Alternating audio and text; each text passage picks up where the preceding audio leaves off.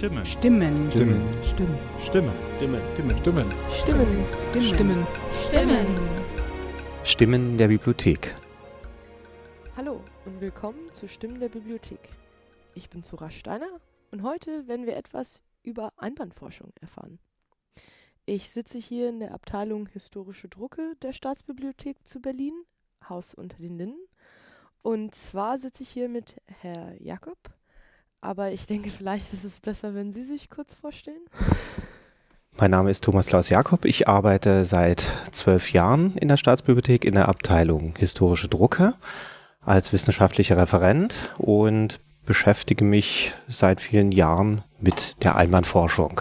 Ja, ja, super. Schon mal der, der Grund, wieso wir uns treffen. Ich denke, ähm, bei mir stellt sich die Frage, was ist wirklich Einbandforschung? Was kann man sich da darunter Mhm. vorstellen?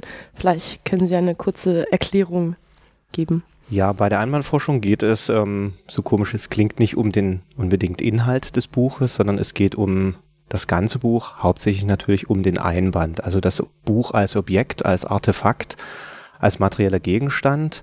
Ähm, und die Einbandforschung ist als eine Hilfswissenschaft ähm, tätig ähm, und bringt Daten für andere, ähm, die sich für zum Beispiel Provenienzen oder Mhm. ähnliches ähm, interessieren. Ähm, ist ein Teil der ähm, Buchwissenschaften und die Einbandforschung selbst erfasst alles, Mhm. was mit dem Einband zu tun hat. Das heißt also vorwiegend natürlich erst einmal das, was man auf dem Einband sieht, also was dargestellt wird, ähm, dann welche Techniken angewandt worden sind, welche Materialien verwendet worden sind. Ähm, da lassen sich ganz verschiedene Schlüsse daraus ziehen, ähm, zum Beispiel, wem das Buch mal gehört hat, Mhm. ähm, wer das Buch gebunden hat. Das ist jetzt wieder für andere äh, Interessen wichtig. Äh, Mhm. ähm, für Restauratoren zum Beispiel, welche Materialien verwendet worden sind, ähm, da arbeiten wir zusammen. Was für eine Restaurierung wichtig ist, was man unbedingt erhalten muss, äh, Mhm. zum Beispiel. Da gibt es ganz verschiedene Interessenlagen, ähm, die von der Einwandforschung dann bedient werden können. Ja.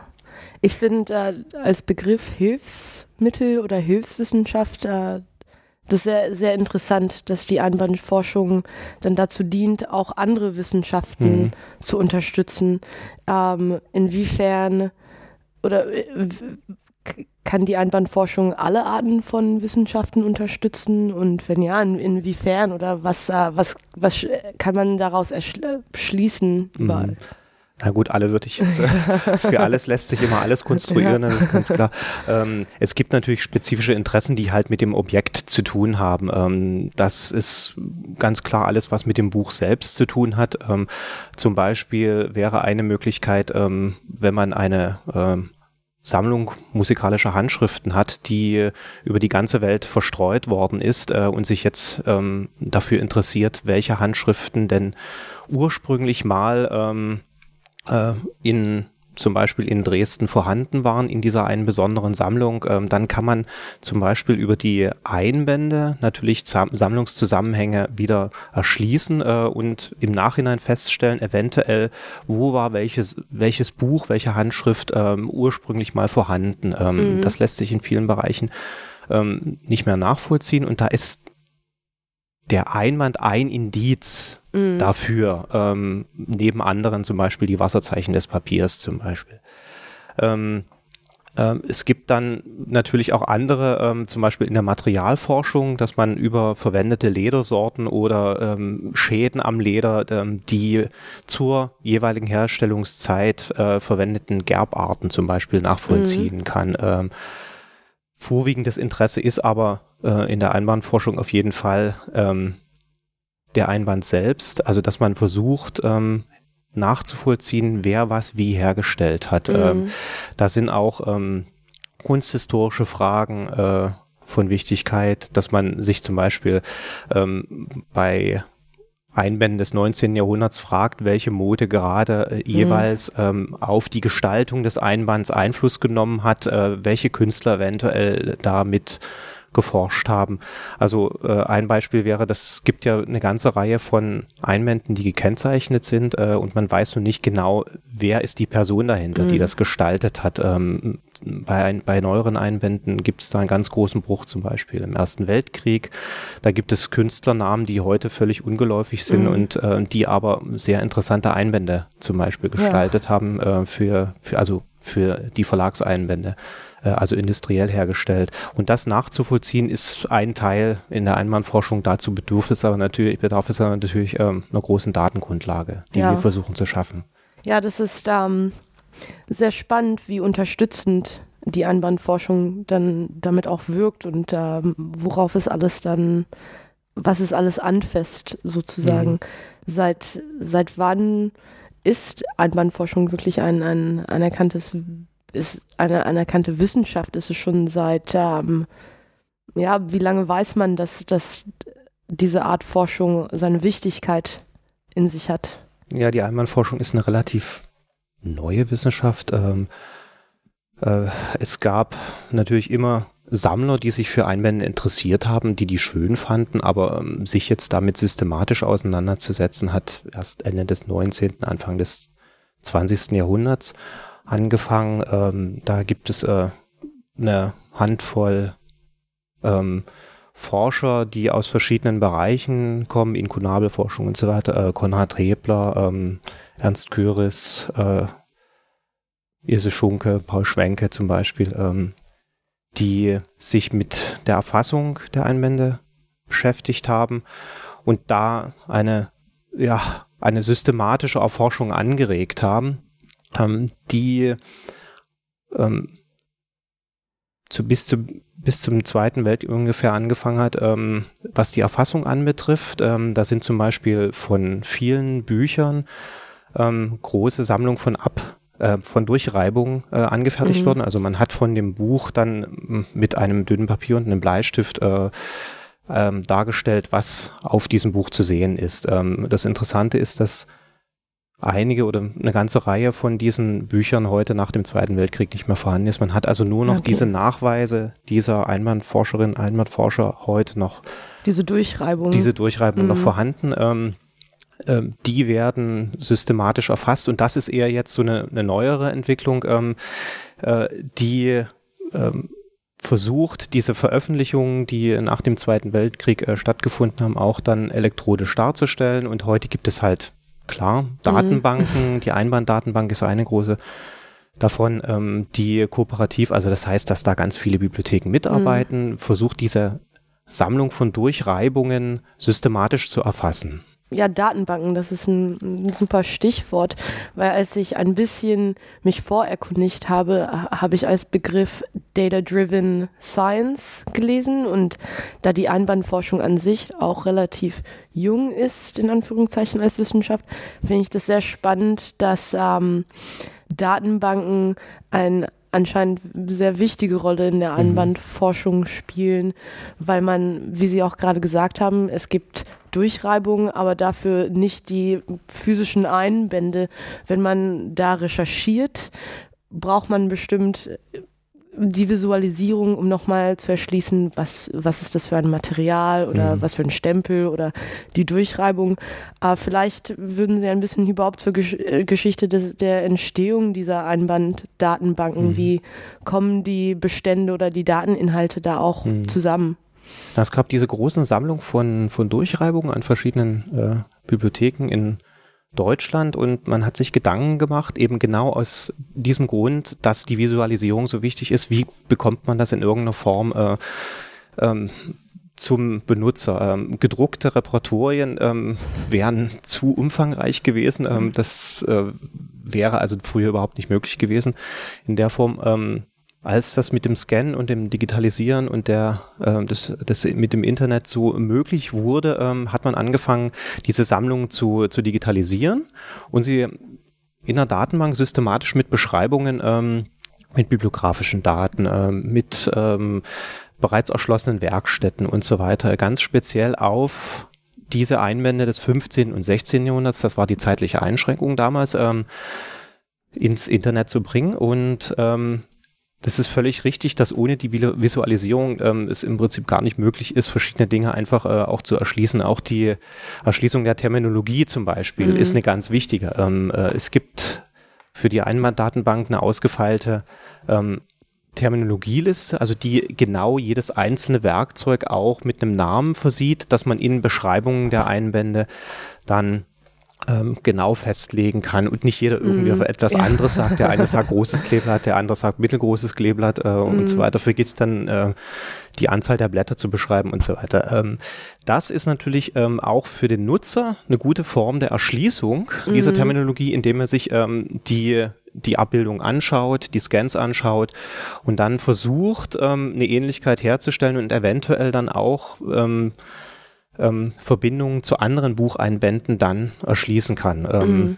Das wird von ganz verschiedenen Leuten genutzt, also neben Einmalforschung zum Beispiel auch äh, Antiquaren, für die das natürlich auch wichtig ist, festzustellen, von wem ist der Einband jetzt hergestellt worden. Äh, Wenn es ein berühmter äh, Buchbinder ist, dann ist das natürlich auch eine gewisse Form der Wertsteigerung. Ähm, die äh, Einbanddatenbank selbst wird mittlerweile von einer ziemlich großen Anzahl von Bibliotheken bestückt und es gibt auch die Bestrebung, das ähm, zeitlich ähm, auszudehnen auf die späteren Jahrhunderte. Mhm. Ja, wenn ich, ähm, wenn ich die Einbanddatenbank angucke, finde ich das wirklich erstaunlich, ähm, wie umfangreich das ist, wie, wie viele Menschen oder Institutionen da auch hinterstehen oder hinterstecken, mhm. das alles zu kreieren und ähm, das als Wissenschaft. Äh, für mich ist das eine tolle Widerspiegelung von ein Konzept von Zusammenarbeit, mhm. dass man wirklich hier ein, ein, eine Datenbank von äh, als Anhaltspunkt hat, die Gedanken auszutauschen oder durch diese Terminologie, Terminologie äh, zu sagen, okay, wir ähm, setzen uns jetzt damit auseinander, wie können wir uns am besten verständigen genau. und wie mhm. machen wir das auf elektronische Art und Weise mit Sachen, die auch teilweise so alt sind. Das ist ähm, finde ich sehr spannend. Ich meine, gleichzeitig ist die Einbandforschung bestimmt sehr wichtig fürs 16., 17. Jahrhundert, aber Sie hatten ähm, äh, gerade eben oder irgend, erwähnt Verlagseinbände mhm. und für mich ist es eher aus der industriellen Zeit. In, mhm. inwiefern ist dann Einbandforschung auch für eher neuere mhm. Einbände ähm, benutzbar? Ja, die Einwahlforschung selbst kommt aus diesem oder hat sich zunächst erstmal mit diesen früheren, also mit der Inkunabelzeit, mit dem 15., 16., vielleicht noch 17. Jahrhundert beschäftigt. Ähm, seit jüngerer Zeit ähm, wird auch der Verlagseinband, das heißt so ab Mitte des 19. Jahrhunderts der industriell hergestellte Bucheinband ähm, angeschaut. Ähm, das ist deshalb ähm, so neu, weil man früher gesagt hat, es ist ein Massenprodukt, ähm, da ist nicht jeder, da ist jeder Einband mehr oder weniger gleich, ähm, anders als bei den handgebundenen Einbänden, wo jeder Einband ein Unikat darstellt. Mhm. Ähm, das hat dazu geführt, dass ähm, in den Bibliotheken diese Verlagseinbände ähm, wenn das Buch kaputt war, halt äh, weggeworfen worden sind und ein neuer Einband darum gemacht worden ist, ein Bibliothekseinband, ein ganz normaler. Ähm, das ist mittlerweile anders. Also wir haben da versucht, auch bei den Verlagseinbänden eine Erhaltung ähm, vorzunehmen, denn in jeder Sammlung selbst ist dieses einzelne Buch natürlich auch wieder ähm, mhm. das Einzelne, was nur vorhanden ist und wenn da der Einband ähm, verschwunden ist, ähm, dann ist er halt weg. Äh, mhm. Dann kann man hoffen, dass er noch in einem anderen, in einer anderen Bibliothek vorhanden ist. Ähm, auch für die Einbandforschung in, innerhalb des Verlagseinbandes gibt es mittlerweile ein Wiki, wo man versucht zusammenzuarbeiten, ähm, weil es gerade im 19. Jahrhundert so viele verschiedene Auflagen, Ausgaben äh, von einem Band gibt, die in einer einzelnen Sammlung gar nicht alle vorhanden sein können. Man müsste mhm. sich dann den Text ähm, auf, aus verschiedenen Ausgaben 20 Mal ins Regal stellen äh, und deshalb ist gerade da ähm, so der kollaborative Aspekt wichtig, dass man im Prinzip versucht, aus verschiedenen Bibliotheken, auch von Privatsammlungen, äh, die einzelnen Daten von verschiedenen äh, Einwänden verschiedene Ausgaben ähm, zusammenzubringen. Auch da ganz wichtig ähm, die Abbildung, die Darstellung. Ähm, wenn man zum Beispiel ein Monogramm äh, eines äh, Kommissionshändlers, der hinten, äh, was hinten auf dem Buch aufgeprägt ist, äh, beschreibt ähm, mit drei Buchstaben, dann sieht man das zwar, äh, liest man zwar die drei Buchstaben, aber man sieht ja nicht das Monogramm, was vielleicht äh, künstlerisch gestaltet ist, mhm. schwer zu erkennen ist. Ähm, also in diesem Bereich ist es auch wichtig, ähm, dass man ganz viel zusammenarbeitet, einfach weil das Material an den verschiedenen Standorten in irgendeiner Form elektronisch zusammengebracht werden mhm. muss. Ah ja, das ist, ich, ich finde diese, diese Zusammenarbeit wirklich sehr cool.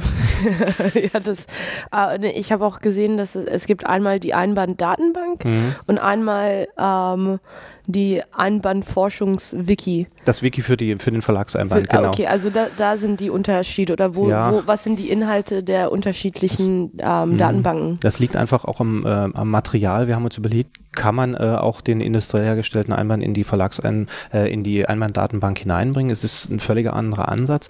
Bei der Einbanddatenbank geht es darum, ähm, jedes einzelne Werkzeug zu erfassen, womit der Einband hergestellt worden ist. Also ein Handeinband wird ja mit, mit kleineren Werkzeugen, mit Stempeln, mit Fileten, äh, mit Rollen ähm, sukzessive hergestellt. Also jedes, jede einzelne Form wird einzeln per Hand auf den Einband gebracht, mhm. wogegen bei der industriellen Herstellung gibt es eine große Platte, die mit einer großen Kraft von einer Dampfmaschine mhm.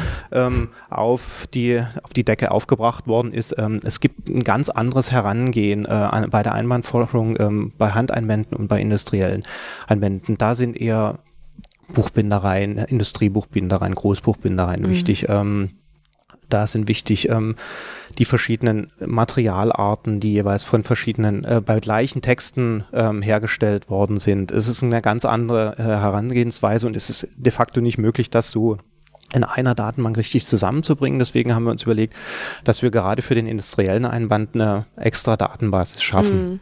In einem Wiki, das hat auch ähm, zeitliche Gründe, ähm, als die Einbanddatenbank, die ist schon etwas älter, ähm, entstanden ist, gab es sowas wie, wie Wikis noch nicht. Ja. Ähm, da hat man Datenbanken gemacht äh, mit Zugängen, die extra geschaltet werden müssen für verschiedene Nutzer. Ähm, das war von der Benutzung her ein bisschen schwieriger. Also so dieser Aspekt der Zusammenarbeit war mhm. zwar vorhanden, aber technisch halt schwerer zu unterstützen. Und in einem Wiki ähm, ist das ja wesentlich einfacher. Da sind die ja. Zugangshürden einfach viel geringer für die Zusammenarbeit. Äh, und deshalb auch dieser Unterschied in der Technik. Äh, auch aus einem Wiki kann man wieder eine Datenbank ja. machen äh, und so weiter. Das ist ja alles kein Problem. Wenn die Datengrundlage erstmal vorhanden ist äh, und mittlerweile erfassen auch einige ähm, ja. zusätzlich im Wiki in der, Daten, äh, in der Einbanddatenbank ähm, sowieso schon über viele Jahre hinweg. Ähm, es sind häufig ähnliche Interessensgrundlagen, die man hat, aber es, die Herangehensweise ist ganz verschieden, mhm. weil ähm, die, die Herstellung des Einmanns halt so sehr unterschiedlich ist. Ja. Aber dann ist so etwas wie ein, ein Wiki, finde ich auch eine schöne Widerspiegelung überhaupt von diesem Zusammenarbeitskonzept, mhm. dass man, ähm, man hat eine Grundlage, wo jeder drin mitarbeiten kann und man setzt vielleicht die Rahmenbedingungen, mhm. ähm, wie wir schon mit Terminologie mhm. und so etwas gesagt haben, aber dass man wirklich zusammenarbeiten kann und sich ergänzen kann und vielleicht kann man noch was dazu tun oder etwas nicht, weil ich ähm, hatte gelesen, dass auch in der Einbandforschung sollte man jedes Mal, wenn man einen Einband anguckt, neu kritisch es angucken, mhm. weil vielleicht die Vorarbeiten mit ganz anderen Wissen ja. äh, erschlossen worden sind. Das ist dann ein, ein Konzept von einem Wiki, wo ich denke, dass es immer, wenn man da rangeht, geht man immer mit einer Bearbeitungseinstellung ja. äh, rein und das passt zur Einbandforschung, finde ich ja ziemlich gut. Ja, also zumal die Einbandforschung ja ähm, rein außeruniversitär betrieben wird. Also es gibt mhm. keine Lehrstühle für Einbahnforschung, äh, sondern das sind halt wissenschaftliche Bibliothekare in den, in den großen ähm, Bibliotheken mit einem historischen Buchbestand. Ähm, das sind Privatsammler, ähm, Antiquare, Privatpersonen, ähm, Restauratoren. Ähm, also die Einbahnforschung ist auch ein gutes Beispiel für Citizen Science. Ähm, mhm. Ohne die zusätzlichen Nutzer äh, außerhalb der Institution ähm, wäre eine Einbahnforschung gar nicht möglich. Ähm, mhm. Das zeigt sich auch an den Tagungen, die es, die es einmal jährlich gibt ähm, zur Einbahnforschung äh, des Arbeitskreises da kommen ganz verschiedene Leute eben genau aus den Bereichen, die ich gerade genannt habe, zusammen und auch mit ganz unterschiedlichen äh, in, Interessen erstmal. Also die einen interessieren sich eher für das Technische, weil sie aus dem ähm, Kunsthistorischen kommen und, und mhm. die anderen umgekehrt. Ähm, also da gibt es eine gute Zusammenarbeit und man kann das Wissen so überschneidend ähm, erwerben, dass man gerade in den Bereichen, wo man halt ähm, nicht so aktiv ist, ähm, zusätzlich dann auch noch Kenntnisse erwerben kann. Ja, das ist, ich, ich finde es wirklich sehr spannend, wie die Einbahnforschung als Wissenschaft nochmal Wissenschaft als Konzept ähm, wirklich dieses Citizen Science widerspiegelt. Mhm. Weil ich denke auch hier an der Staatsbibliothek, das ist eine sehr wissenschaftliche Bibliothek und dass ähm, so eine so eine Science oder so eine, eine kollaborative, zusammenarbeitende äh, Forschung existiert, was nicht unbedingt mit Inhalt des mhm. Buches zu tun hat, sondern es als, als Objekt, das, äh, und, und wie Sie schon sagen, dass es gibt keine universitären Ausbildung hierfür. Mhm, das, be genau. das besteht wirklich darin, erstens, ich bin interessiert mhm. und zweitens, jetzt habe ich hier eine Bibliothek, wo die Bestände auch da sind und dann, wie kann ich mit anderen austauschen und mhm. zusammenarbeiten, um hiervon richtig ähm, etwas erschließen zu können und mhm. äh, das ja auch bei den Tagungen muss das sehr spannend dann sein, wenn man sich dann austauschen kann und äh, neue Erkenntnisse gewinnen kann. Ähm, ja, was gibt es, was sind denn die Sachen, die, die sich auch mitentwickeln oder was sind die neuen Erkenntnisse, die manchmal hochkommen oder gibt es so Überraschungsmomente, wo man dann so, ah, oder so.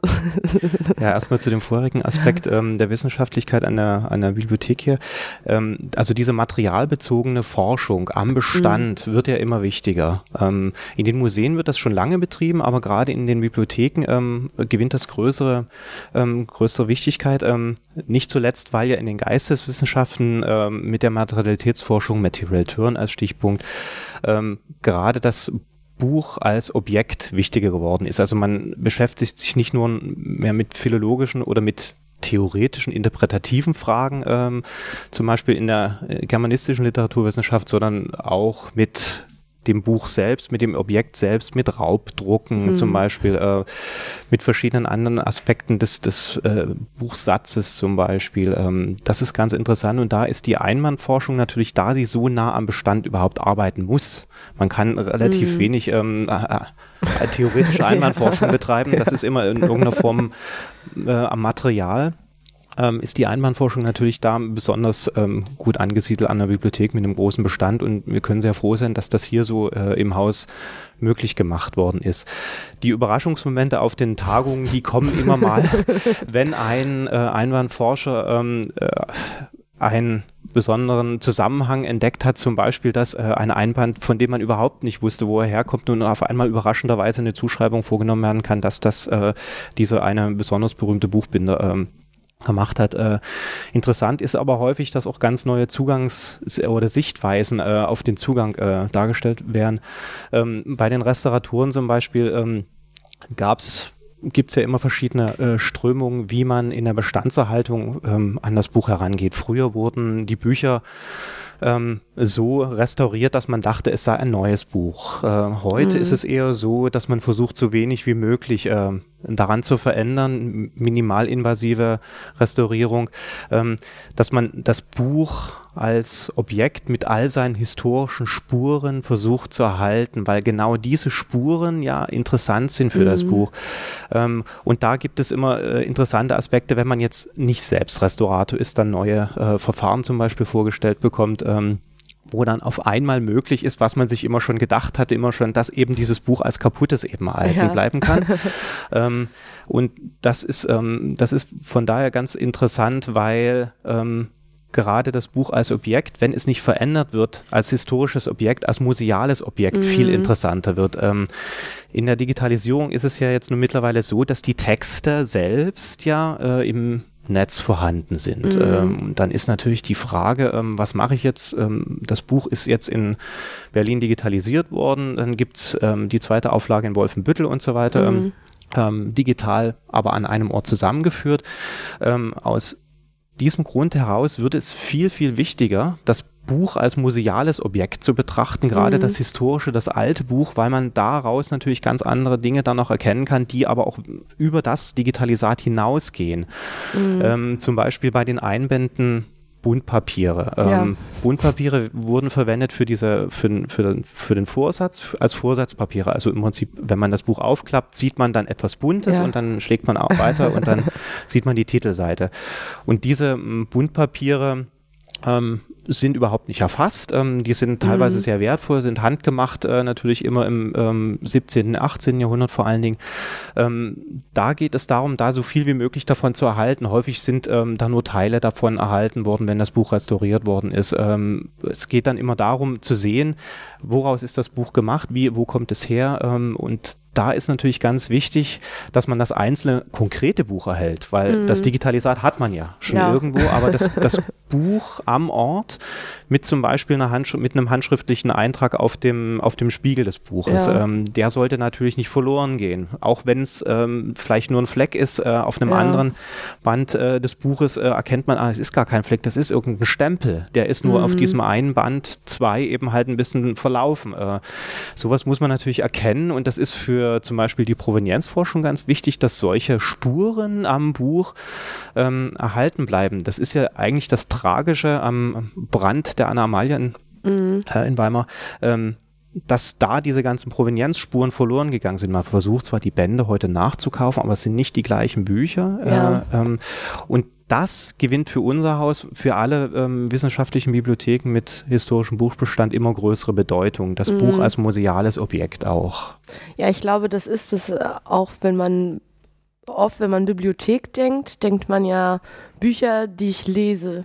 Und äh, ich denke, Forschung, wie es sich entwickelt, geht es auch um dieses Materialbezogene dann auch ein, ein Buch als Objekt. Was kann ich einfach vom Buch als Gegenstand auch gewinnen oder lernen mhm. und dass man ähm, nicht nur mit Texte unglaublich viel erfahren kann. Also was, was ähm, der, der Buchhersteller verwendet hat und wo er seine Materialien her hat und wo das jetzt ist und wie kam es dahin, dass es schon ähm, dass, dass die Bibliothek auch sowas bietet, finde ich sehr interessant, dass es eher als, als Forschungspunkt mhm. dann ist und dann auch noch online, dass die, dass man sozusagen eine virtuelle Bibliothek dann erfasst, wo es um die visuelle Gegenstände geht und, und nicht nur sich mit den Texten befasst und auch das mit dem Buntpapier, das finde ich, das mhm. finde ich sehr interessant, dass ein, ein Stück Papier, sage ich jetzt ganz salopp,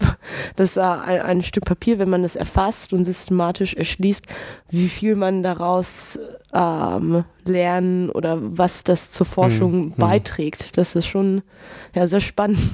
Ja, also zum Beispiel also bei den, bei den Buntpapieren ist es so, dass wir ja, ähm, wir haben immer nur Fragmente mhm. dieser, dieser Blätter, die hergestellt worden sind. Ähm, und es gibt aber große ähm, Sammlungen, wo die Bögen insgesamt vorhanden sind. Also zum Beispiel mhm. bei Brokatpapieren, das sind geprägte Papiere mit einer, großen, mit einer Platte. Und da befindet sich ganz häufig unten eine Kennzeichnung des Verlegers ähm, dieser Buntpapiere, die bei uns natürlich kaum vorhanden mhm. sind, weil es immer Ausschnitte sind. Äh, und wenn man jetzt zum Beispiel diese Brokatpapiere systematisch erfasst, ähm, kann man über, also ähm, kann man über eine Erkennung der, der Originale dann auch sehen, mhm. ähm, welcher Verleger zum Beispiel dieses einzelne Buntpapier hergestellt hat. Äh, zukünftig wäre natürlich wünschenswert, wenn man das mit einer Bilderkennung macht. Äh, wenn ja. es von allem Digitalisat und Scans gibt, dann ähm, hat man nur diesen einen Ausschnitt und dann erkennt er, diese Druckplatte auch oder diese Prägeplatte auch äh, auf diesem Musterbogen, der jetzt mhm. zum Beispiel äh, in der Kunstbibliothek vorhanden ist. Äh, ja, also das ist so ein Aspekt, wo man in der Zukunft darauf hoffen kann, dass gerade über eine Mustererkennung, also das ist ja gerade in, im Entstehen, ähm, ah, dass man cool. ähm, da ähm, versucht, ähm, Zusammenhänge automatisiert auch herstellen zu können. Aber dazu braucht man halt die Datengrundlage. Man mhm. braucht die mhm. Scans von allen Einbänden. Man braucht die, die Metadaten dazu, dass man es zusammenführen kann. Erst dann wird ja so eine Bilderkennung in irgendeiner Form überhaupt erst sinnvoll werden. Ja. Und man wird auch über erst die Masse der Daten dann auch systematische Zusammenhänge erkennen können. Aber wie schön ich finde, diese, diese als Idee auch für die Zukunft, dass man durch Zusammenarbeit so viel ermöglichen kann, dass wenn man, wenn alle zusammenarbeiten und ihre Sachen scannen und hochladen und in, in dieser Form zusammentun, was für Technologien man daraus entwickeln kann und was für Möglichkeiten daraus äh, entstehen können. Und da finde ich das auch mit diesem Wiki sehr cool, dass, dass man sieht, okay, man, man hat jetzt etwas gefunden, was die, was jetzt dafür gut geeignet ist Mhm. und dann kann man wieder darauf aufbauen, was ist das nächste, was wir machen können, was dafür gut geeignet ist, bis wir irgendwann Bilderkennungssoftware haben, vielleicht. Ist, ist noch, noch Zukunftsmusik, Ja. aber in Einweichen ähm, wird das ja schon äh, geplant und eingesetzt, also bei den Druckermarken Ja. zum Aber dass Beispiel. es Da, angestrebt wird, dass es da, ähm, ja, ja, finde ich sehr, finde ich sehr spannend. Ja. Dann ähm, würde ich sagen, einbandforschung.gbv.de und die Seite der anderen ist hist-einband.de. Äh, das ist auch alles kostenlos ja. im Netz verfügbar ja. und das ist auch, finde ich, sehr cool, dass man, wenn die Interesse dann besteht, wenn man sagt, man findet Einbände schön, hat man so eine Einstiegsmöglichkeit. Dann kann man da reinklicken und sich einfach ein bisschen durchstöbern und ein bisschen sich in die Einbandforschung begehen. Ja, sehr cool. ja, dann bedanke ich mich hiermit äh, sehr herzlich. Äh, ich hoffe, das war für Sie so angenehm, Ja. wie es für mich War es, ähm, bedanke mich auch für Ja. das Interesse daran. Ja,